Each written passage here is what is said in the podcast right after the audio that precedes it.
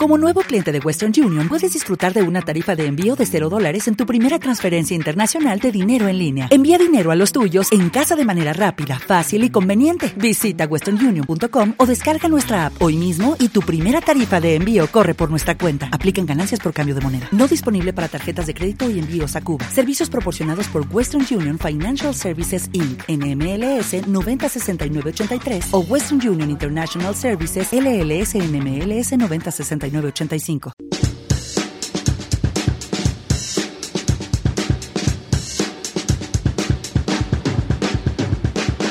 El Departamento de Prensa de Radio Universidad de Chile presenta Radiopolis, un espacio para conocer las propuestas culturales de la ciudad. Radiopolis, una urbe sonora que nos invita a encontrarnos con los creadores y sus creaciones junto a la periodista Antonella Esteves.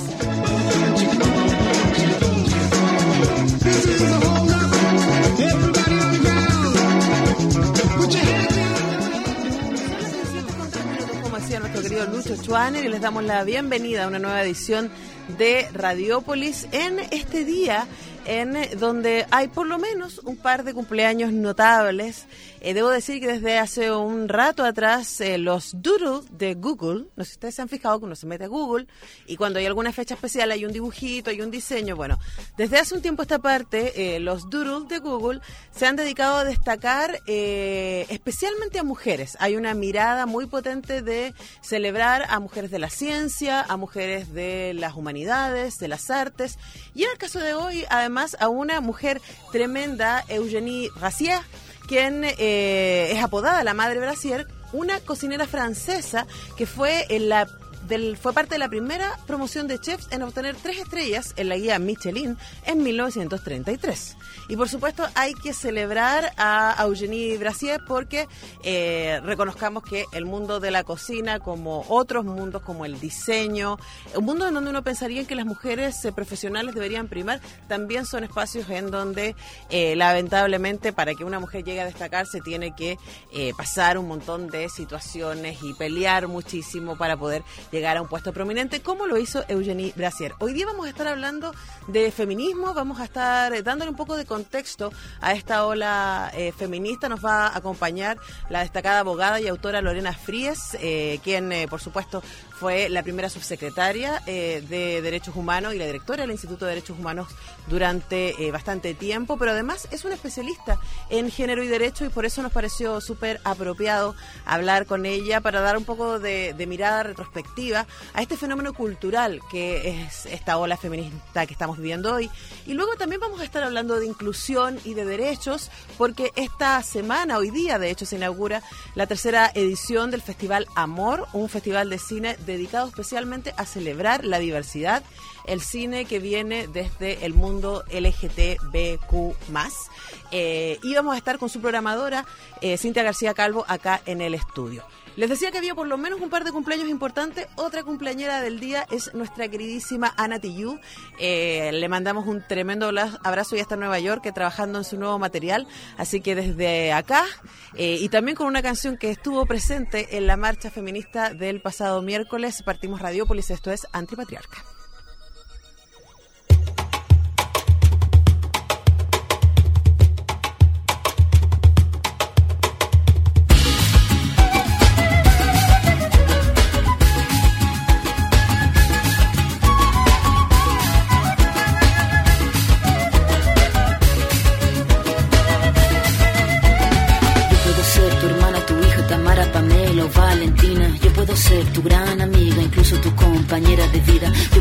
Tu gran aliada, la que aconseja y la que apaña. Yo puedo ser cualquiera de todas, depende de cómo tú me apodas. Pero no voy a ser la que obedece porque mi cuerpo me pertenece. Yo decido de mi tiempo, como quiero y dónde quiero. Independiente yo nací, independiente decidí. Yo no camino detrás de ti, yo camino de la para ti. Tú no me vas a humillar, tú no me vas a gritar. Vas a someter, tú no me vas a golpear. Tú no me vas a denigrar, tú no me vas a obligar, tú no me vas a silenciar, tú no me vas a callar. No sumisa ni obediente, mujer fuerte, insurgente, independiente y valiente, romper la cadena de lo indiferente. No pasiva ni oprimida, mujer linda que das vida, emancipada en autonomía, antipatriarca y alegría.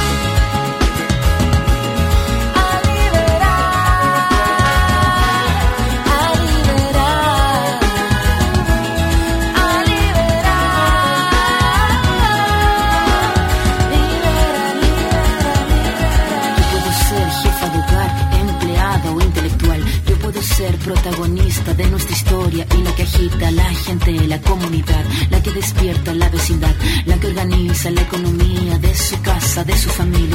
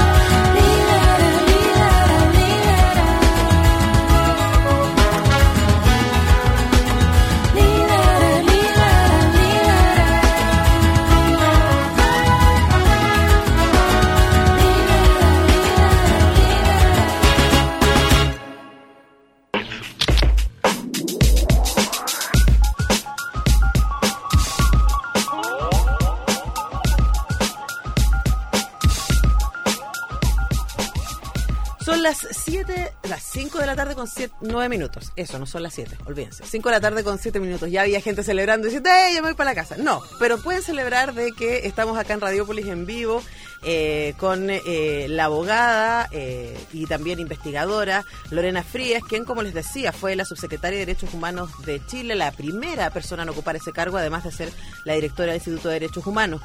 Pero la razón por la que está aquí esta vez, bueno, obviamente para hablar de derechos humanos, pero también de algunas de sus obras. Ella escribió junto a Gilma Andrade Moncayo hacia la feminización de la justicia. También escribió eh, Género y Derechos junto a Alda Fazio y Mujer Sujeto y Mujeres Sujetadas. O sea, el tema del género es algo que ha rondado tus preocupaciones desde hace mucho tiempo. Lorena, muchas gracias por acompañarnos. Hola, Antonella. Sí, bueno, sí. Em, ha rondado en realidad desde la universidad. Em, yo creo que es allí donde yo tomé conciencia eh, sobre lo que era el feminismo, sobre mi propia situación. Eh, uno piensa que en la universidad no discriminan. Eh, bueno, ahora ha surgido que sí, y por Dios que discriminan. Entonces ahí tomé conciencia y la verdad es que uno lo vive primero en torno a una experiencia personal y después eso se politiza conversando con otra y ya después uno empieza a buscar, a leer, a confrontar, etcétera. Bueno, yo creo que en la universidad y en los partidos políticos, en mi caso, es donde más se notaba, digamos, esa discriminación. Que se supone deberían ser los espacios progresistas, junto con el arte, deberían ser como los espacios progresistas por per se. Sí. Y aún así replican esas lógicas, ¿no? No, nada que ver.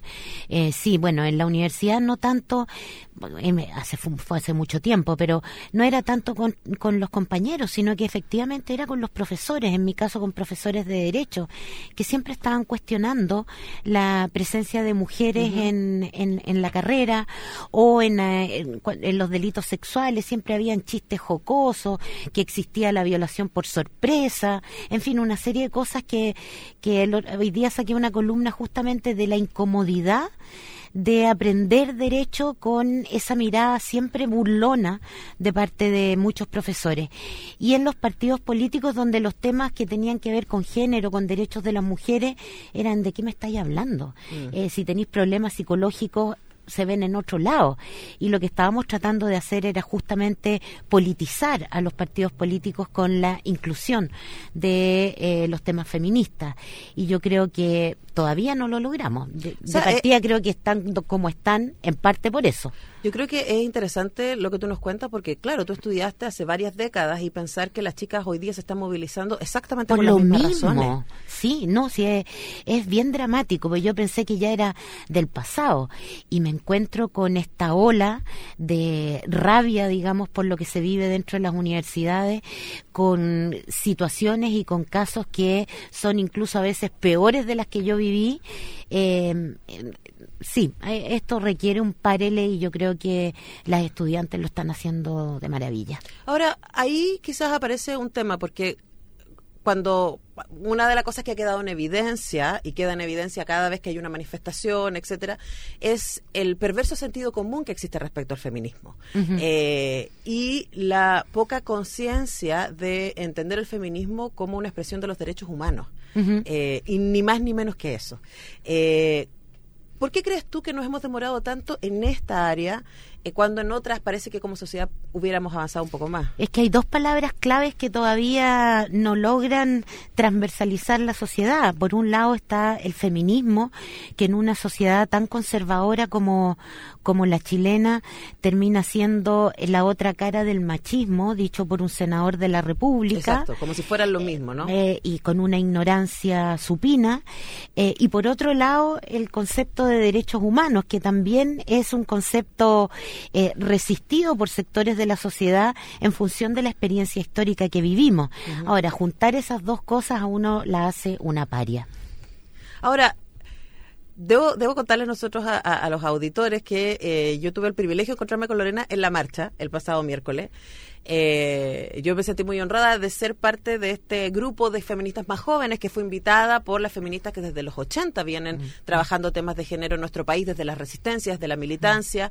Y yo, honestamente, eh, te lo cuento a ti, le cuento a los auditores, yo dije, quiero ir ahí, no quiero ir con, la, con el instituto, con, la universidad o con las estudiantes, yo quiero ir con, con las feministas más grandes porque quiero escucharlas, quiero saber qué les pasa y también para mí fue muy emocionante escuchar eh, a algunas de ellas decir jamás lo hubiéramos esperado. Mm. Entonces te, te, pregunto también desde esa experiencia, desde la mm. conciencia de un feminismo en un momento en que era todavía más impopular que hoy día, eh, ver eh, ese, ese mover social del que hoy día estamos siendo testigos. Y te pongo en contexto, este es un programa de cultura mm. y mi, y mi mi, por supuesto, para mí como feminista es muy importante hablar de estos temas, pero mi interés es decir, lo que estamos viviendo es un cambio cultural.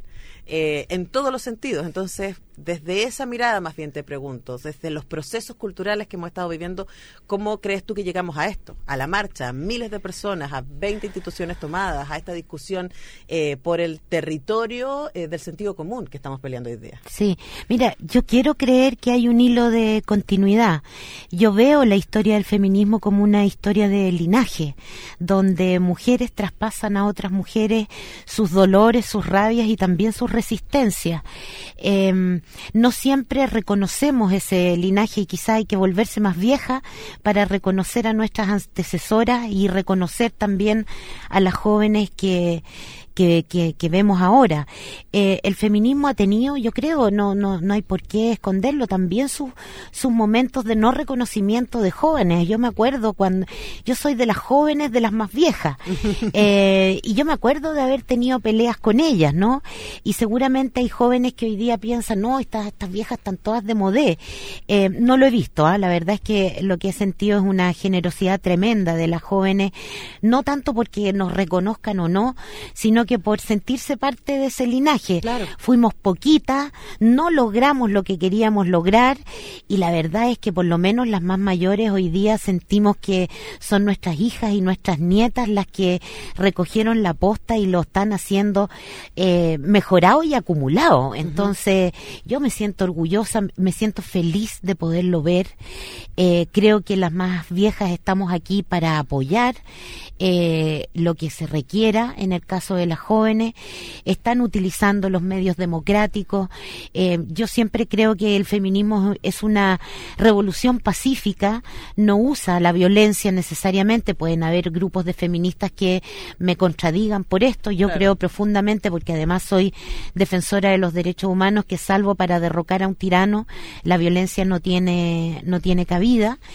Eh, y por lo tanto un proceso emocionante que hay que dejar que se despliegue en toda su creatividad, en toda su rabia también y capacidad de propuesta. Ahora, siendo eso así, siendo que en general los movimientos sociales espontáneos, revolucionarios y especialmente los que eh, están movilizados por gente muy joven, como es este caso, eh, ¿Cuáles, desde tu perspectiva histórica de los derechos humanos, deberían ser las cosas que habría que tener en cuenta para que esto no pase como una ola, sino que mm, efectivamente mm. se quede y transforme socialmente en nuestro, nuestro país?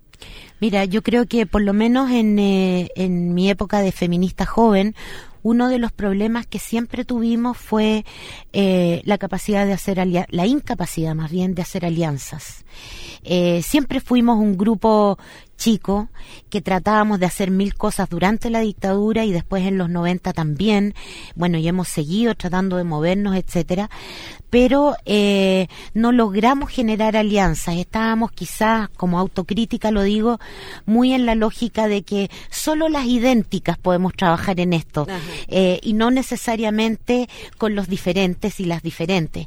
Yo creo que un esfuerzo hoy día, y yo creo que lo está teniendo el movimiento estudiantil de jóvenes, es que en esta lucha y con distancia, pero pueden participar también jóvenes que estén por la deconstrucción de, las, de sus propias masculinidades, por el feminismo eh, como, como antecedente o como referente, creo que hay que ver también con todos aquellos otros actores que son subordinados, que son dominados en una, en una sociedad patriarcal, que no son solo las mujeres, sino que también son pueblos indígenas, son eh, los niños y niñas, son los adultos mayores, y todos ellos dentro de ellos obviamente las mujeres con una con una especial eh, dimensión de opresión.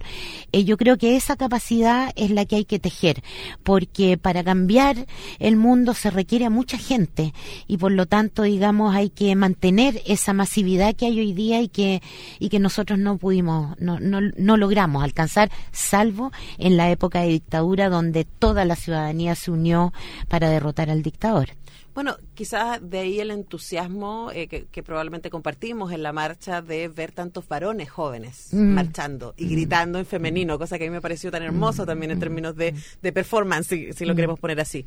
Ahora, eh, una de las demandas que tiene el actual movimiento eh, tiene que ver con, por un lado, la la legalidad de las propias instituciones frente a casos de abuso, casos de acoso, a los currículums, pero también tiene que ver con el rol del Estado en, términos de proteger y salvaguardar los derechos de las mujeres y la construcción de una sociedad más justa para todas y todos. Tú como como alguien que fue miembro de, de, ese, eh, de esa maquinaria que es, que es el gobierno, ¿cuál sientes tú que es la responsabilidad que tiene eh, el Estado y el gobierno en particular para eh, salvaguardar efectivamente esos derechos? Yo creo que es una obligación, lo he creído desde, desde la sociedad civil cuando alegaba contra el Estado, lo he creído en el Instituto Nacional de Derechos Humanos como órgano público y también desde la subsecretaría. El Estado está obligado a prevenir a sancionar y a erradicar la violencia contra las mujeres. Y mientras no lo haga y no ponga todos sus esfuerzos en ello, está incumpliendo su responsabilidad internacional. Es el Estado que tiene que proteger la vida de sus ciudadanos y sus ciudadanas. El que muchas veces esta violencia no surja eh, públicamente no quiere decir que el Estado se pueda hacer el tonto, porque tiene una especial obligación de ser lo más diligente en contar con con legislación, con políticas públicas, con, eh, con eh, políticas de acompañamiento a mujeres con violencia, con la posibilidad de reinserción laboral o de, de inclusión laboral a las mujeres que sufren de violencia y que muchas veces se tienen que aguantar o se aguantan porque no tienen otros medios económicos para separarse. De todo eso es responsable, evidentemente, el Estado. Estamos conversando con la abogada Lorena Fríes y, también preguntan, preguntándote como alguien que estuvo adentro, como, como ex subsecretaria de Derechos Humanos, como ex directora del Instituto de los Derechos Humanos. Eh, porque hay quienes dicen, bueno, no sé qué más quieren estas niñas. No sé si lo han escuchado en las redes sociales. Las niñas y las viejas lo queremos todo. claro, pero ¿por qué siguen insistiendo? O sea, ¿cuándo va a ser el momento que se acabe la movilización? Y una cosa que hemos escuchado de las dirigentes, de las voceras, es decir, las propuestas que hemos recibido del gobierno no han estado a la altura de las demandas. La pregunta es, ¿qué puede hacer y qué no está haciendo el actual gobierno frente a estas demandas? Bueno, yo creo que lo primero eh, se ha dicho, pero a mí me parece que hay que reconocer que en general los avances sustantivos en materia de derechos humanos provienen de los movimientos sociales. Ha sido históricamente así en este país y seguirá haciéndolo, no solo en este país, también la historia de la humanidad son los movimientos sociales lo que logran instituir el reconocimiento de Porque el poder de está derecho. cómodo donde está, digamos. Por supuesto, el poder no tiene para qué moverse, solo se administra. Eh, y lo que hace la, la sociedad civil es justamente correr la valla, empujar al Estado a que asuma obligaciones que ha contraído, por lo demás, voluntariamente a nivel internacional. Bueno, yo creo que, en primer lugar, lo que necesitamos es una legislación comprensiva de lo que es la violencia contra las mujeres. Hasta ahora lo que tenemos son fragmentos, es decir, estamos como recortadas por pedacitos en términos de la violencia, si es en la casa, si es en el trabajo. Nos falta la educación, nos falta la calle, en La fin. violencia simbólica. La- en fin, la violencia obstétrica, o sea, hay la violencia contra las mujeres se expresa en todos los ámbitos de la sociedad y por lo tanto tendría que estar proscrita de todos los ámbitos de la sociedad. No tenemos un cuerpo legal así en circunstancias que otros países de América Latina ya la tienen, ¿no? Han avanzado mucho más que nosotros. En segundo lugar, a mí me parece que hay que reforzar que en todas las instituciones las mujeres estén en espacios de poder. No lo digo porque a las mujeres necesariamente les gusta el poder. Muchas veces nos incomoda porque está hecha, está hecho a la medida de los hombres. Claro. Pero se requieren las voces de mujeres allí porque somos nosotras las que vivimos la experiencia de discriminación de género. Por lo tanto, es una conversación que se abre en los espacios de poder cuando están las mujeres. de hecho, eh, me parece muy significativo, no sé si tú lo viste, pero cuando se reunió el rector de la Universidad de Chile, en Vivaldi, con eh, una de las de las querellantes, de, de alguna manera, de la Escuela de Derecho, una de las cosas que reconoció el rector es, nosotros como universidad no teníamos cómo no teníamos los recursos legales para acercarnos a esto, no teníamos cómo tratar este tema. Y eso es tan evidente porque, claro, uno ve eh, en general las, las autoridades universitarias, qué decir, el CRUCH, que las fotos son eh, puros varones, eh, y uno dice, efectivamente, hay un espacio de realidad que se pierde, que no se comprende porque no se experiencia. Así es. Y la gente que está tomando las decisiones básicamente no tiene idea lo que es. Yo siempre le digo a mis alumnos varones, como, chiquillos, ustedes no saben lo que es andar a hora punta en el metro. Es así Es, horrible. Y Sí, mientras sí. tú no tengas la experiencia, te toca escuchar a tus compañeras que te lo expliquen para Mm. que puedas empatizar. Y quizás también ahí hay un trabajo, ¿no? Que hacer de, de- de Es que- educación. sí, es que lo hay en todos los ámbitos. Mira, me hiciste recordar una, hace años atrás, el 2000 y tanto, eh, que me tocaba participar en, le- en las negociaciones para la creación del Estatuto de Roma que crea la Corte Penal Internacional. Y yo me acuerdo haber estado sentada en un salón de Naciones Unidas con unas compañeras feministas que estábamos abogando por la inclusión de la violencia sexual en el estatuto. Y en la otra parte de la sala habían 10 varones hablando de lo que era la violación. ¿Ya? Me acerqué y les pregunté de qué estaban hablando. Entonces me decían que, bueno, que las feministas estaban poniendo el tema de que en realidad la violación es una invasión corporal. Eh, pero en realidad la violación tiene que ser penetración con eyaculación, con posibilidad, en fin, o sea, en el fondo era desconocer Claro. la experiencia de las mujeres que estábamos diciendo, mire, a mí me da lo mismo, porque el Código Penal aquí en Chile lo, lo señala también, me da lo mismo si me viola un hombre con su pene o si me viola con una tijera. Es más, puede ser que incluso encuentre peor la tijera, a pesar de que el Código Penal encuentra que es peor con el pene. Entonces, ¿desde dónde se está y se ha hecho la normativa que regula a las mujeres en su calidad de víctimas de la violencia, desde lo masculino. Y eso sucede en el trabajo, sucede en los partidos políticos, sucede en la calle. La calle se dice, es un espacio público. Preguntémonos si a la una de la, a las dos, tres de la mañana es un espacio público para las mujeres. Entonces, eh, y además culturalmente también está pensado, porque si te pasó algo a esa hora, es como que andabas haciendo esa hora Por supuesto, y si además andáis con una falda corta, te la andabais buscando. ¿Me entiendes? Entonces, la lectura cultural permanente sobre las mujeres es una, es una lectura que viene desde los varones y que nosotras muchas veces asumimos como realidad. Y eso no es así. Yo creo que lo que estamos, lo que está pasando ahora es dar vuelta a ese sentido común patriarcal. Ahora, Lorena, se nos va el tiempo y me interesa mucho tener tu, perspectiva respecto a, de nuevo, ¿qué hacemos ahora para que esto no se nos arranque? Tú hablabas de las alianzas, que me parece fundamental. También en términos de presión a las autoridades, sea las autoridades universitarias como las autoridades de Estado. Eh, pero quiero quizás volver a qué podría estar haciendo hoy día el gobierno de Piñera, eh, el Ministerio de, Género y Equidad, quizás el Ministerio de la Cultura. Bueno, la educación no sexista. eso es algo que se puede, y, lo pregunto honestamente, es algo que se puede bajar desde el Estado diciendo, a ver, momento, de aquí en adelante vamos a proponer esta ley, vamos a llevarla al Parlamento. ¿Qué, eh, más bien, qué situación... ¿Qué herramienta? claro, tiene el no, día sí hay, Mira, sí hay. Acuérdate que durante el gobierno de la presidenta Bachelet se aprobó una ley que establece un plan de formación ciudadana en los colegios, donde lo que se buscaba era em, incorporar educación cívica, que también es una faltante, digamos, grave en nuestra sociedad, porque si uno no cultiva la democracia, no hay demócrata. Em, yo creo que es muy conveniente el poder. Exactamente. Bueno, ese es un espacio que eh, el Ministerio de Educación puede trabajar a través de contenidos concretos, por ejemplo, de educación no sexista. Claro, o sea, no es que necesite echarle la pelota a alguien más, que se demore algo más, que tiene no, que... No, no, no, o sea, hay cosas que sí se pueden hacer hoy día. Dos, en la capacitación a profesores, en la formación inicial de profesores, la educación sexista tiene que tiene que estar. Hay muchos profesores antiguos que a lo mejor requieren reactualización en estos temas, no porque hagan mal su trabajo, sino que porque se quedaron pegados en una cierta cultura y siguen fomentando que las ciencias son para los niños y las letras son para las niñas. Entonces, ahí también se puede hacer un trabajo desde el Ministerio eh, de Educación.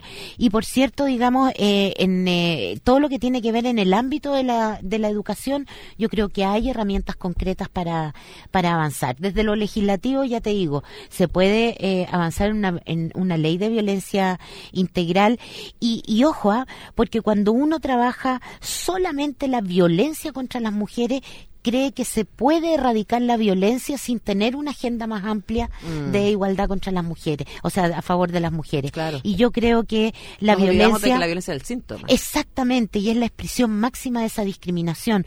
Por lo tanto, tiene que haber una agenda de igualdad que es más amplia que la de la propia violencia. Y eso, evidentemente, no es que solo lo pueda hacer el gobierno, podría hacerlo el Parlamento también, pero sabemos que en Chile los gobiernos son sumamente presidencialistas y, por lo tanto, el impulso de la agenda viene generalmente de allí. Bueno, esperamos que, eh, no sé si el presidente, pero alguno de sus asesores nos haya estado escuchando, porque yo me imagino desde la moneda que están un poco eh, sobrepasados y, un poco en evidencia la ignorancia que tienen respecto a, los temas de género. Así que trajimos a Lorena Fríos para que nos diera alguna, algunos tips, algunas miradas para abrazar esto que está pasando y hacerlo eh, no solamente una ola, sino una transformación social permanente. Lorena, muchísimas gracias por acompañarnos. Gracias por la invitación, Antonella. Nosotros vamos a una pequeña pausa y ya continuamos con más Radiopolis.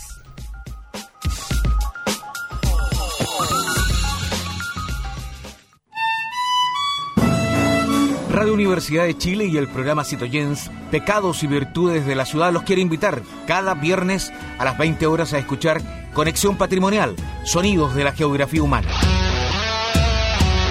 Un microespacio dedicado a valorar los tesoros humanos y sus oficios patrimoniales, y que son parte de la memoria viva e histórica de nuestro país. Cada viernes a las 20 horas por la 102.5 FM, la radio que piensa, porque aún tenemos patrimonio ciudadanos.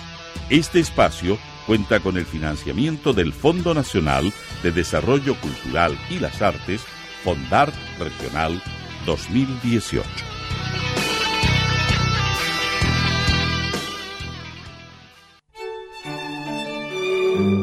Radio Universidad de Chile te invita a escuchar los miércoles a las 20 horas Diálogos un programa del Instituto de Chile, conducido por Fernando Lolas, académico de la lengua en la radio que piensa.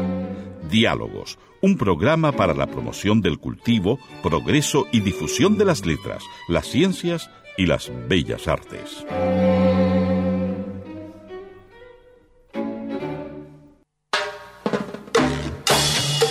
Plagio flagrante, palíndromos, rimas circunvirúmbicas caligramas, ofensas gratuitas y otros fenómenos paranormales.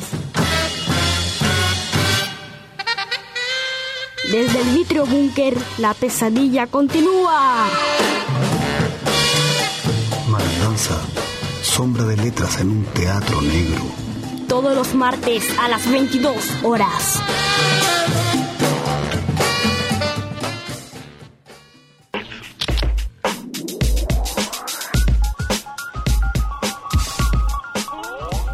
Con 31 y quiero pasarles un estupendo dato porque este jueves 14 de junio a las 19 horas eh, la camerata vocal del Teatro de la Universidad de Chile va a ofrecer el primer concierto de esta temporada coral 2018 con obras de Bram y Bruckner entre otros. Eh, un, eh, un, concierto dedicado a los compositores más representativos del romanticismo alemán, como Brahms, Buchner, Reyer y Reinberger, serán parte del repertorio que repasará el conjunto dirigido por el maestro Juan Pablo Villarroel.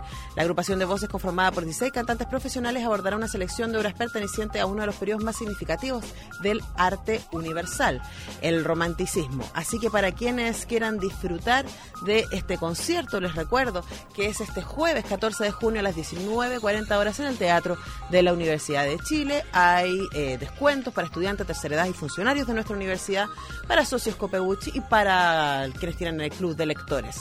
Eh, como saben, esto está en el Teatro de la Universidad de Chile, ahí en Plaza Italia. Si quieren más información, seacuchile.com, seacuchile.com. Nosotros vamos a ir a escuchar a Queen ahora con esto que se llama. I want it all. I want it all.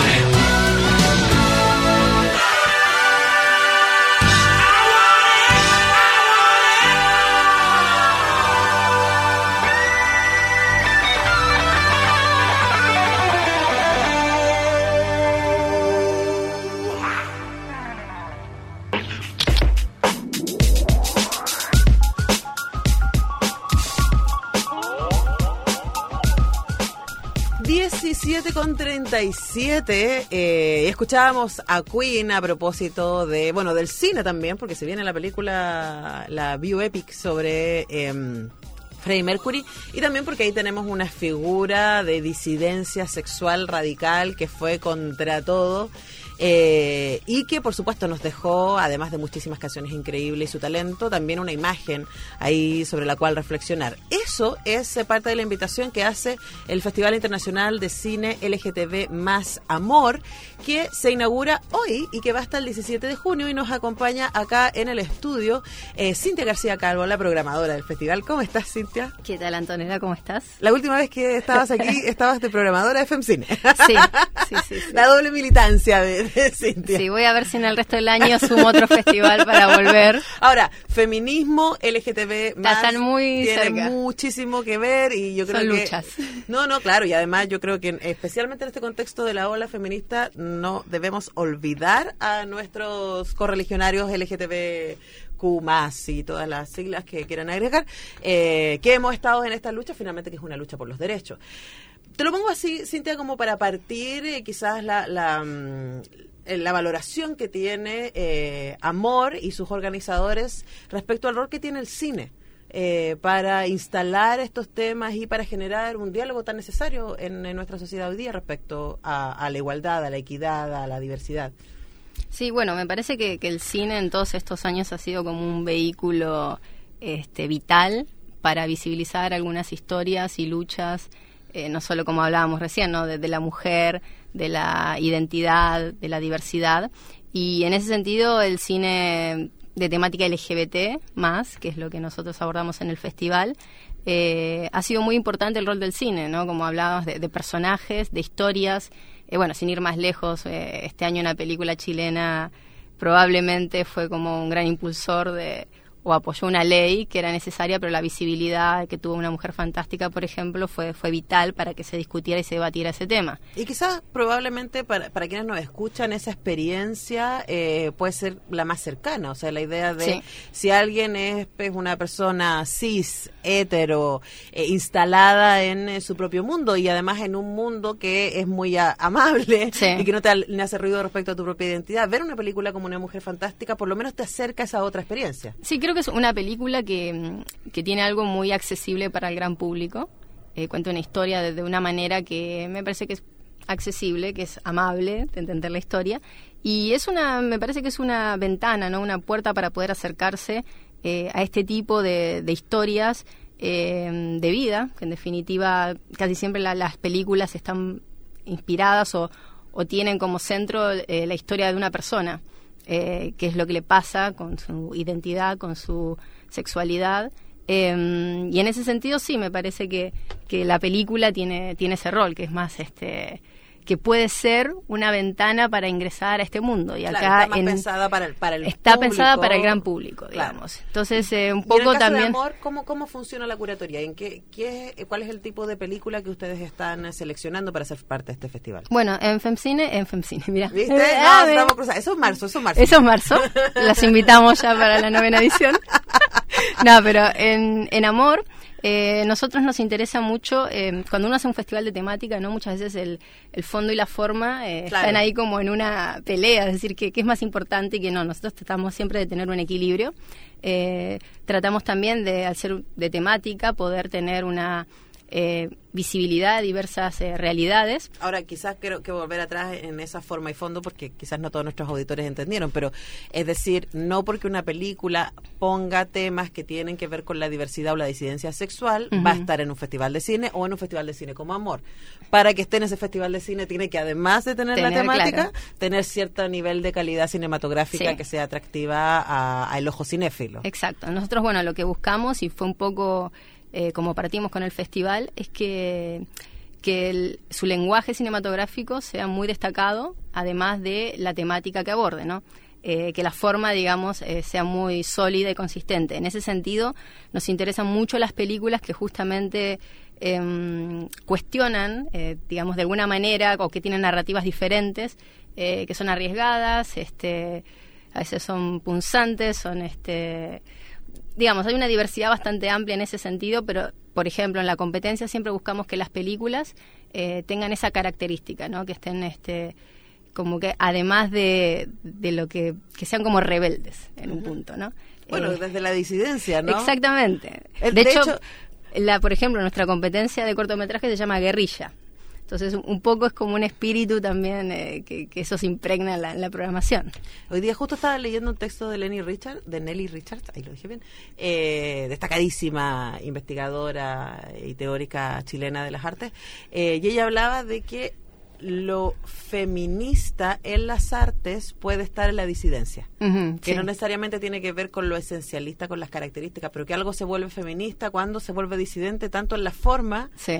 y a lo mejor estoy haciendo una simplificación, y Richard, si me estás escuchando, por favor, eh, Que llame y nos- explique, pero más o menos estoy simplificando la idea, es como que finalmente el tipo de narrativa, y está hablando de literatura, pero el tipo de narrativa al que estamos acostumbrados es el tipo de narrativa Claro, nosotros diríamos patriarcal, androcéntrica, pero también clásica, ¿no? Clásica, O sea, sí, una manera de contar las cosas donde hay una voz que en general sabe todo, hay un tipo de narrativa que es muy ordenadita, donde hay una cosa que dispara, luego una cosa que sucede, luego una cosa que hace crisis, luego una cosa que hace desenlace. Sí. Eh, y quizás eh, otras maneras de contar no solamente tiene que ver con otras cosas que contar, sino con otras formas de a otras formas, claro. la- las historias en, en un punto pueden llegar a ser parecidas, pero es también la forma y cómo lo contás lo que la puede hacer particular. Ahora, Cintia, como programadora de, de- de un festival eh, LGTB más, LGBT. LGBT, LGTB, LGTB lo dije más.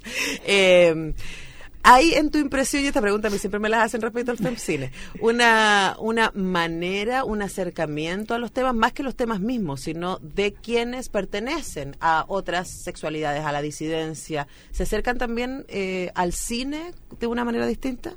Yo creo que una de las cosas que, vemos mucho, ¿no? Desde, bueno, este es un festival muy joven, tiene tres años, eh, es bueno decirlo, todavía digo, es un, festival que está en formación, si se quiere.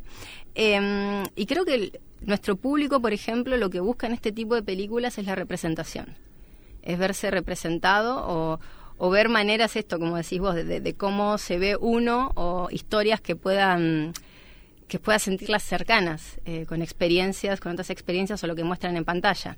Eh, en ese sentido me parece que, que, que lo primordial un poco es la representación. Digo, ¿por qué hacer un festival LGBT más? no De- Digo, hay, hay películas en la cartelera que se estrenan que abordan estas temáticas. Pero me Ahora. parece ahora. Pero hace tres años Hace no tres había. años no había. Pero también me parece que tener un festival que aborda esta temática es como de alguna manera, eh, no sé, poner como una lupa sobre algo y, y subrayar este tema, que además, digo, viene acompañado eh, la programación del festival con algunas actividades para reflexionar sobre temas de diversidad.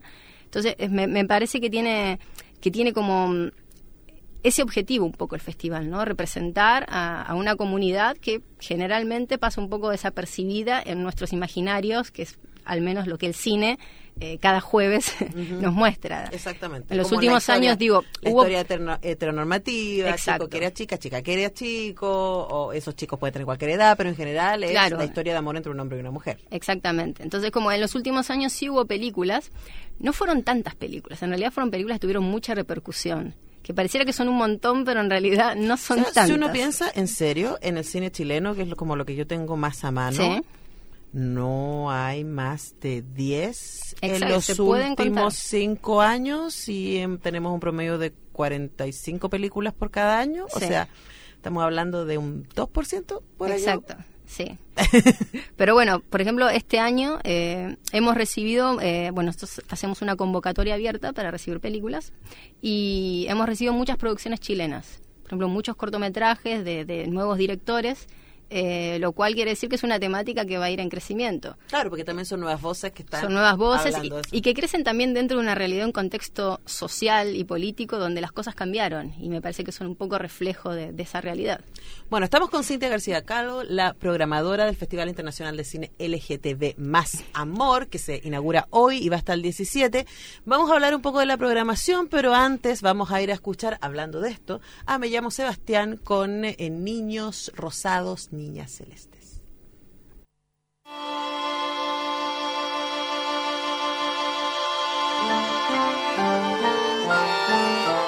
Como a los tres, yo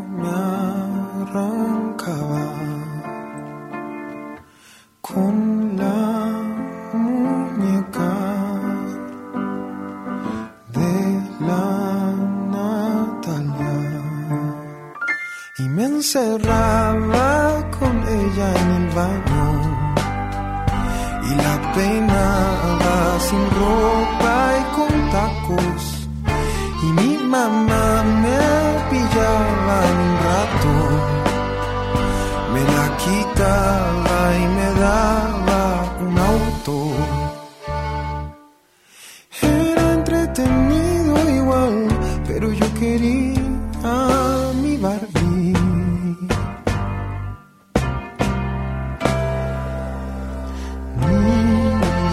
rosadas y niños de azul.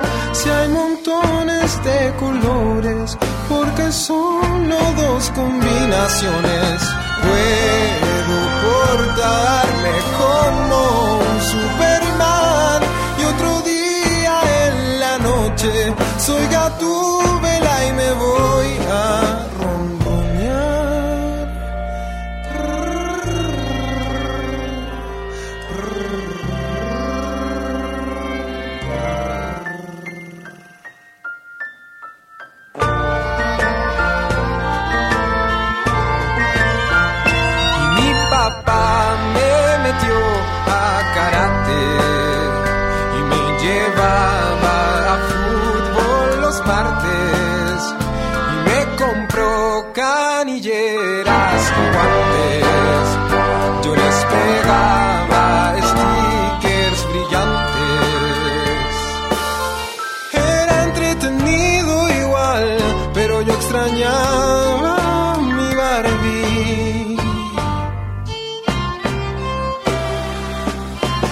Niñas rosadas y niños de azul, si hay montones de colores, porque solo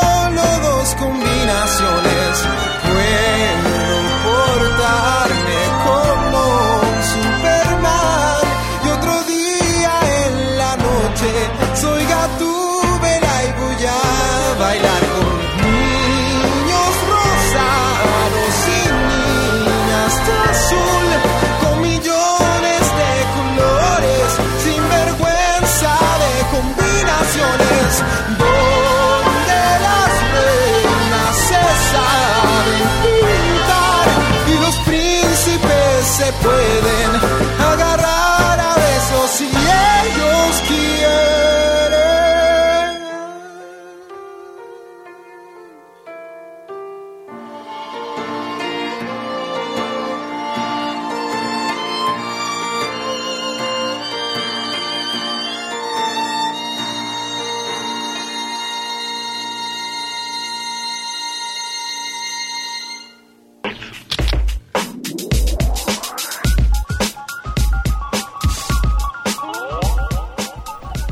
estoy con Cintia, ya estoy marcando las películas que quiero ¿Cuál ver en amor. quiero ver ver? Señorita María, la falda de la montaña, que he visto sinopsis. Muy recomendable. Sí, que me tinca mucho. Bueno, estamos con Cintia García Cargo, la programadora de Amor, el eh, Festival de Cine LGTB+, que está hoy inaugurando su tercera edición y que va hasta el 17 de junio con eh, sedes en el Cineplanet Costanera Center, en Cineteca Nacional, en Matucana 100, en la Municipalidad de Providencia, en el Centro Cultural GAM y también en Valparaíso, en la Sala Insomnia.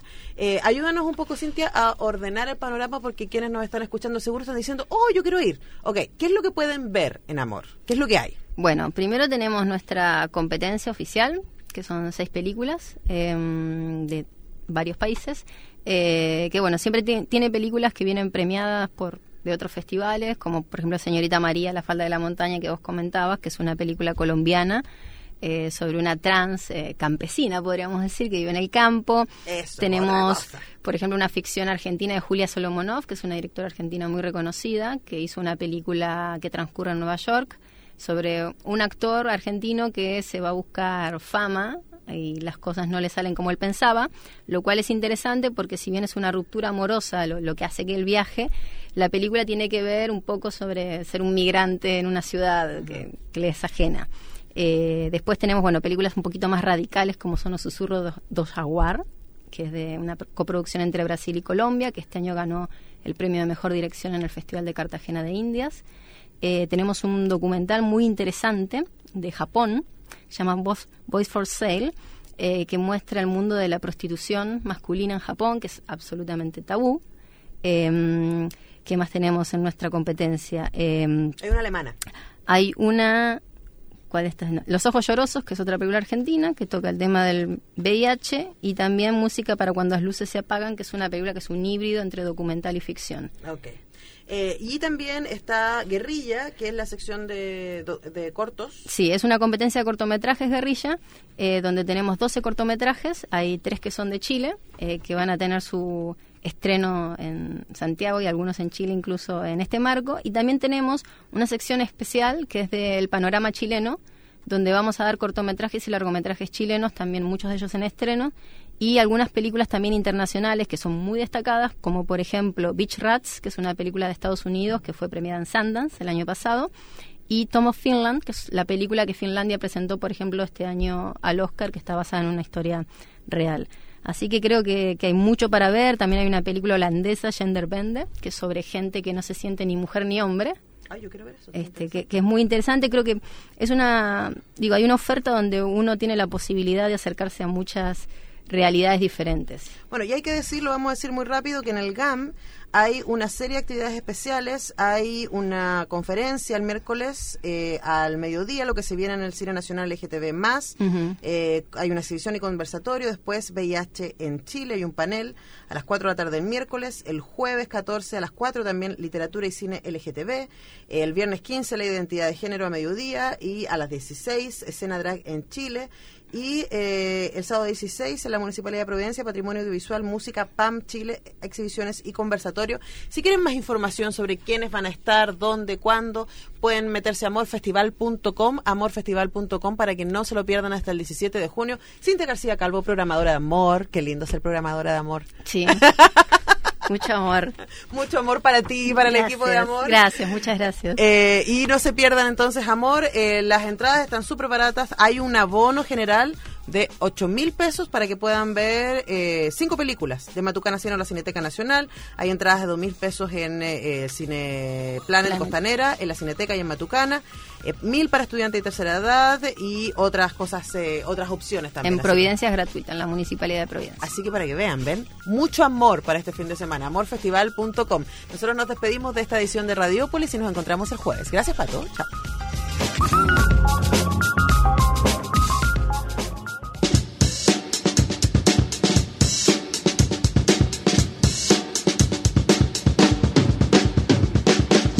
La urbe sonora cierra sus puertas por esta vez.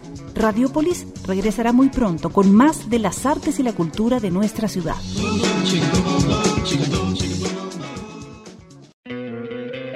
¿No te encantaría tener 100 dólares extra en tu bolsillo?